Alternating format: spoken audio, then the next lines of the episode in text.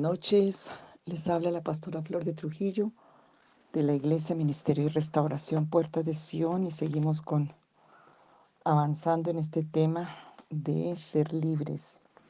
Tarea para estos temas que estamos trabajando en la libertad. El Salmo 107 es un salmo muy profundo que habla de, toda la, de las, todas las cautividades y la forma de salir de ellas, de las diferentes cárceles. Em, hay diferencia entre cautividad y cautiverio respecto a condiciones espirituales y se puede ver como nombres personales, actividades y verbos. En Jeremías 48, 46, si lo quieren leer, búsquenlo. Eh, ahí había el cautiverio que fue manifestado como reclusión o encierro. Y ese es cautiverio, pero la cautividad se caracterizaba por esparciendo o dispersados, o sea, cuando andaban, la cautividad era cuando el pueblo de Dios andaba por el desierto, amarrados, avergonzados, y lo llevaban a otro lugar. Familias o pueblos en cautiverio por causa del despojo o tráfico humano. Ahí les dejo una cita, números 21-29. Era muy común cuando había unas guerras. Hay muchos cautiverios por causa de guerras y cautividades. A veces las personas que hacen mal una guerra espiritual pueden quedar en cautiverio y en despojo. Cuando había una victoria de un pueblo, despojaban y traficaban con las personas porque los llevaban de esclavos. Estas dos cosas toca espiritualmente quitarlas de nosotros porque hay cárceles de despojo. Si hay un derecho de despojo, si hay una un cautiverio, toca quitar ese derecho para que tengamos libertad. Hay gente que la despojan y la despojan y la despojan, o la usan y la usan, eso es tráfico humano, eso es despojo.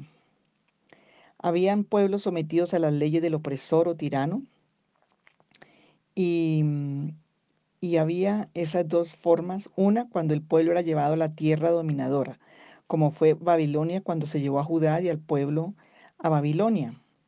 La segunda, el pueblo oprimido que seguía viviendo en su tierra, pero bajo el régimen del opresor.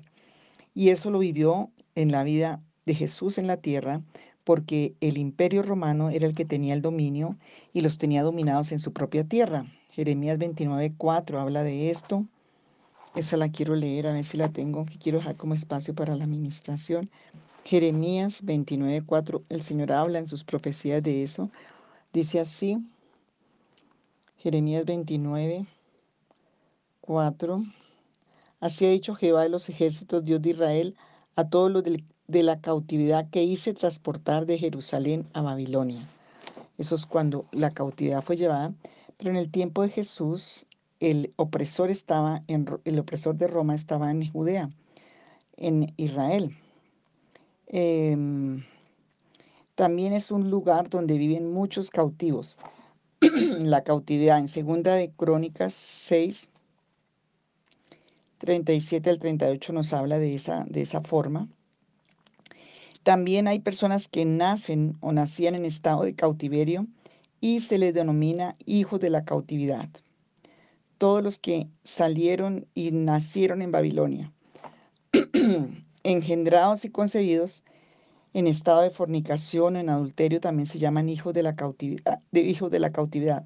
Ahí está Esdras 6 del 19 al 20, que él está haciendo el registro y ve los hijos que nacieron en esa cautividad. Entonces, personas que están o que nacieron bajo fornicación y bajo adulterio, tienen un derecho espiritual que toca quitar en Jesucristo, que son hijos de la cautividad.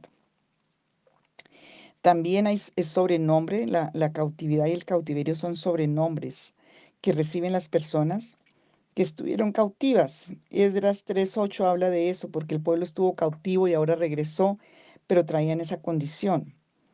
También cautividad es sinónimo de desintegración familiar. Jeremías 29.14 dice así, y seré hallado por vosotros, dice Jehová, y haré volver vuestra cautividad y os reuniré de todas las naciones y de todos los lugares a donde os arrojé, dice Jehová, y os haré volver al lugar de donde os hice llevar. Entonces, son condiciones. La desintegración familiar es una forma de cautividad. Entonces, cuando vamos a orar, vamos a estar renunciando a esas cautividades, pidiendo que se quiten esos derechos. Otra condición, la soledad, el quebranto, el rechazo, el abandono, pertenecen a la familia de la cautividad. Miremos Jeremías 30, y estas palabras serían buenas que las estudiaran los que sienten que el Señor les está hablando en estas áreas para ser libres. Jeremías 30, 17 y 19. ¿Por qué es tan importante? Porque los esclavos, los cautivos no tienen derechos. Entonces estamos saliendo de cárceles, restaurando derechos. Entonces tenemos que trabajar estos temas. Tenemos que entrar a los derechos espirituales bíblicos de la justicia que el Señor ha establecido para nosotros. Jeremías 30, 17 dice, Mas yo haré venir sanidad para ti y sanaré tus heridas, dice Jehová porque desechada te llamaron diciendo, esta es Sión de la que nadie se acuerda. Así ha dicho Jehová, he aquí yo hago volver a los cautivos de las tiendas de Jacob, y de sus tiendas tendré misericordia, y la ciudad será edificada sobre su colina, y el templo será asentado sobre sus formas. Y aquí vemos el Señor haciendo volver una condición de soledad, de quebranto, de rechazo donde andaba el pueblo. Entonces, si, si eso es lo con lo que estás luchando, es una cautividad y tienes que orar para que el Señor la quite.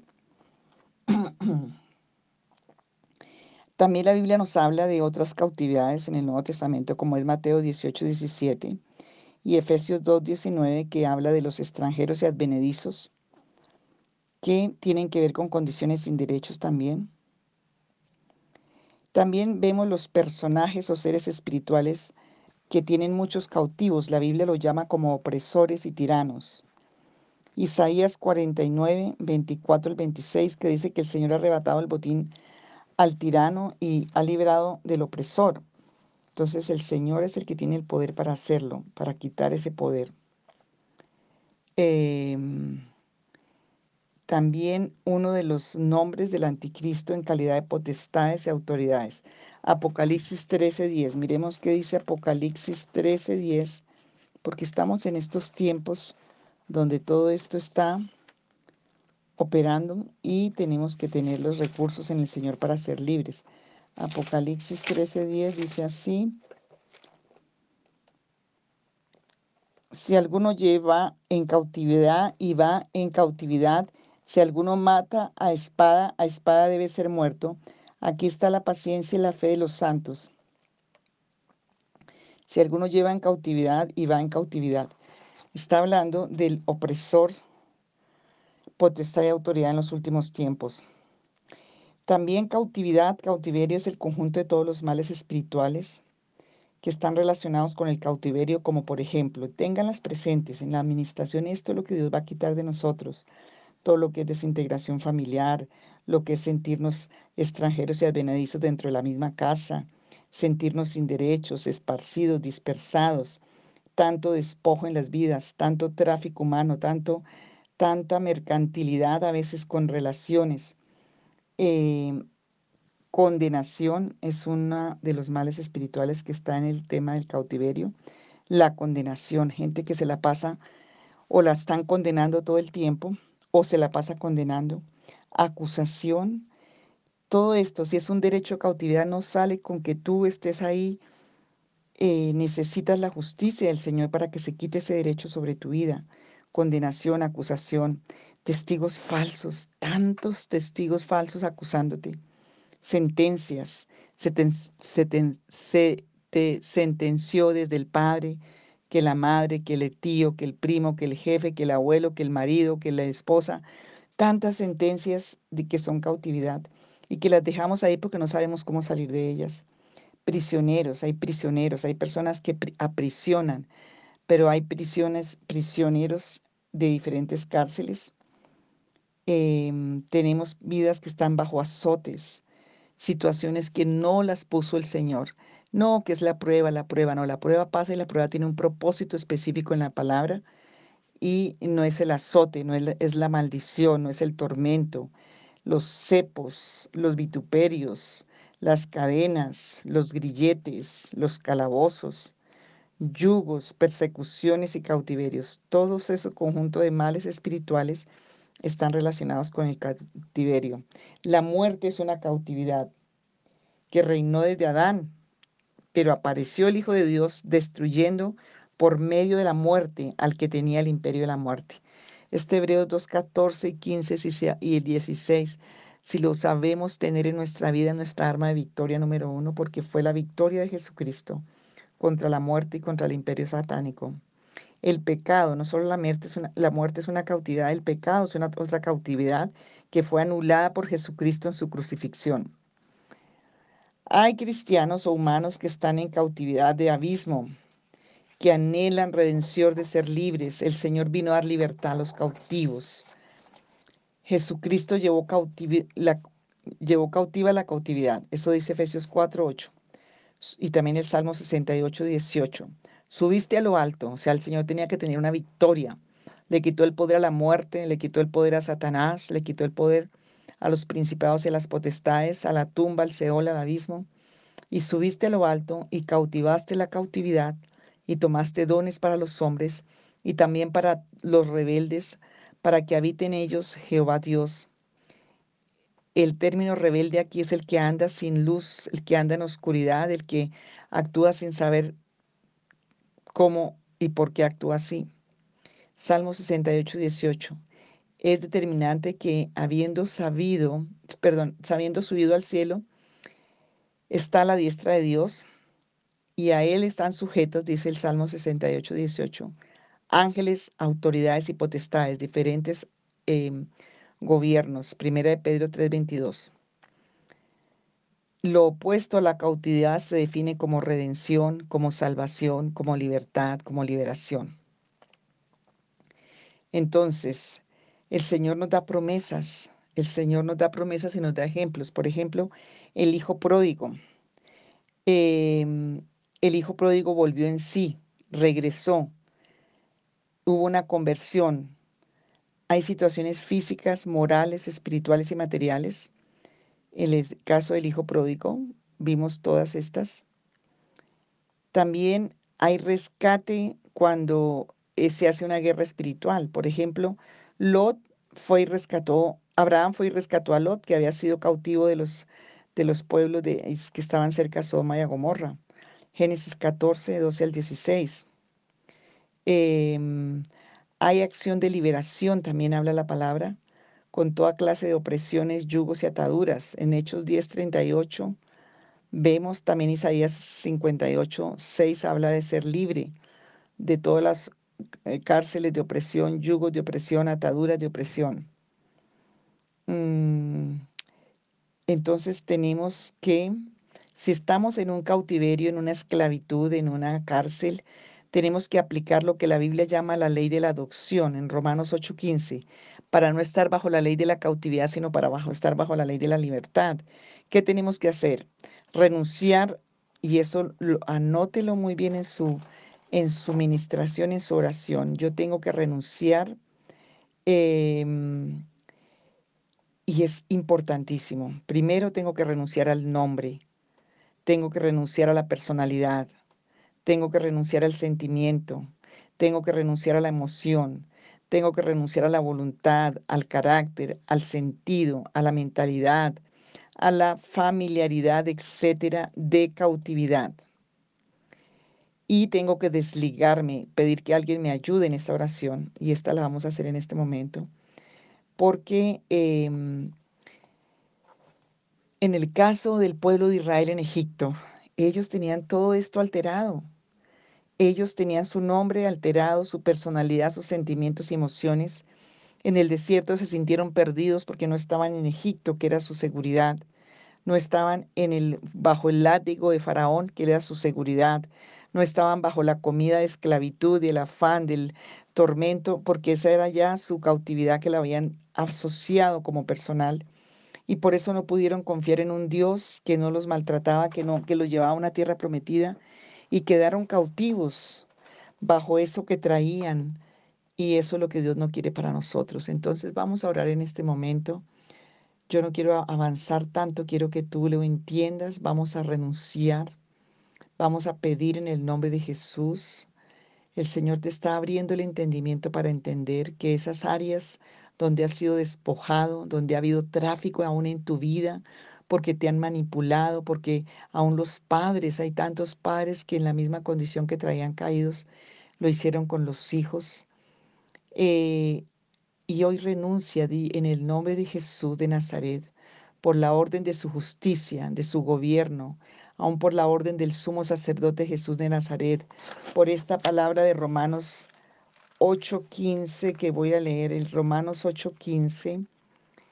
Yo no quiero estar bajo el, más bajo el yugo de la cautividad en el nombre de Jesús. Romanos 8:15, porque dice así, pues no habéis recibido el espíritu de esclavitud para estar otra vez en temor, sino que habéis recibido el espíritu de adopción por el cual clamamos Abba Padre. Oh Señor, por esta palabra yo vengo a renunciar al nombre, a la personalidad, a los sentimientos y emociones que están rotos, heridos, dañados, a la voluntad de cautividad, a las emociones de la cautividad, a los sentimientos de cautivo a la personalidad de cautivo, al nombre de cautivo, porque en el mundo espiritual todo esto se ve. Satanás sabe si tienes esa marca y te va a atacar, va a traer sus, sus artimañas. Yo renuncio, Señor, al nombre de cautivo, de cautiva, renuncio a la personalidad de cautiverio, renuncio a los sentimientos, a las emociones, renuncio a esa voluntad de cautivo, de cárcel, de cautiverio, de preso, renuncio a ese carácter de preso, de cautivo, de cautividad, a esos sentimientos y sentidos de vergüenza, de amargura, de tristeza, de, estar sin esperanza, de estar despojado. Me preparo, casi que me vivo preparando para todo esto. Hoy renuncio a ese sentido de cautividad, a esa mentalidad de cautividad, de ruina, de fracaso de temor, a toda familiaridad con el cautivo, a todo gusto y deseo de cautividad, a todo em, condición. Diga, yo renuncio a la comida del cautivo, al pan y al agua, a la comida escasa, a la comida mala, espiritualmente y físicamente. Renuncio a ese deseo egipcio, a ese deseo babilónico, a ese deseo asirio, esos deseos de maltrato, de abuso, que lo busco consciente o inconscientemente. Renuncio al carácter, a la nacionalidad. Diré, yo renuncio a ese derecho de cautivo y a la marca en el mundo espiritual de vergüenza, porque los cautivos los desnudaban, los pelaban, le quitaban la barba a un judío que le quitaban la barba el sinónimo más degradante. A las mujeres las violaban. Señor, yo renuncio a toda violación de mis derechos, renuncio a toda violación de mi identidad, renuncio a toda violación de mi personalidad, de mi carácter, de mis emociones, de mis sentimientos.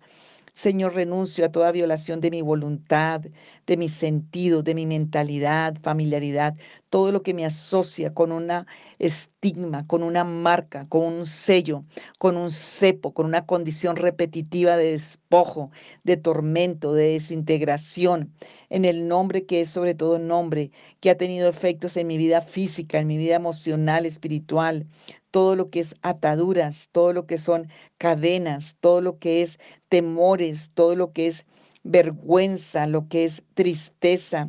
En el nombre de Jesús de Nazaret, Hoy yo renuncio, Señor, renuncio a toda condición de desintegración de mis valores, de mis virtudes, de la familia, de mis relaciones, estar esparcido y disperso, no pertenecer, sentirme solo y abandonado, sentirme como extranjero y advenedizo dentro de mi propia casa.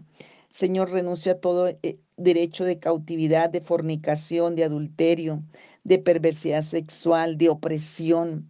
Señor Jesucristo, a todo despojo, a todo tráfico, Señor, a sentirme como un objeto manipulado por personas, por situaciones.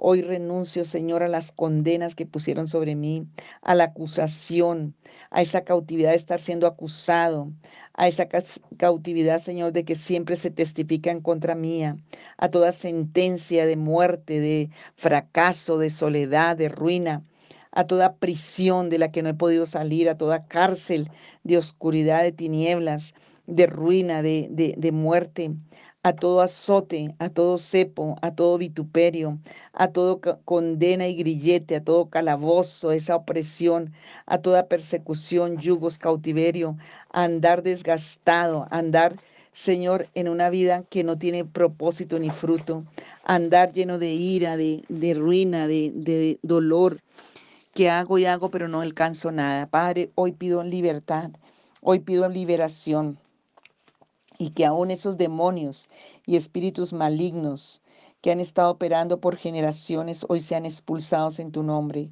Esas maldiciones que tomaron un asiento, que se arraigaron, Señor, hoy son echadas fuera. Córtalas por la espada que penetra hasta el alma, hasta el espíritu, a que parte, que limpia las intenciones del corazón.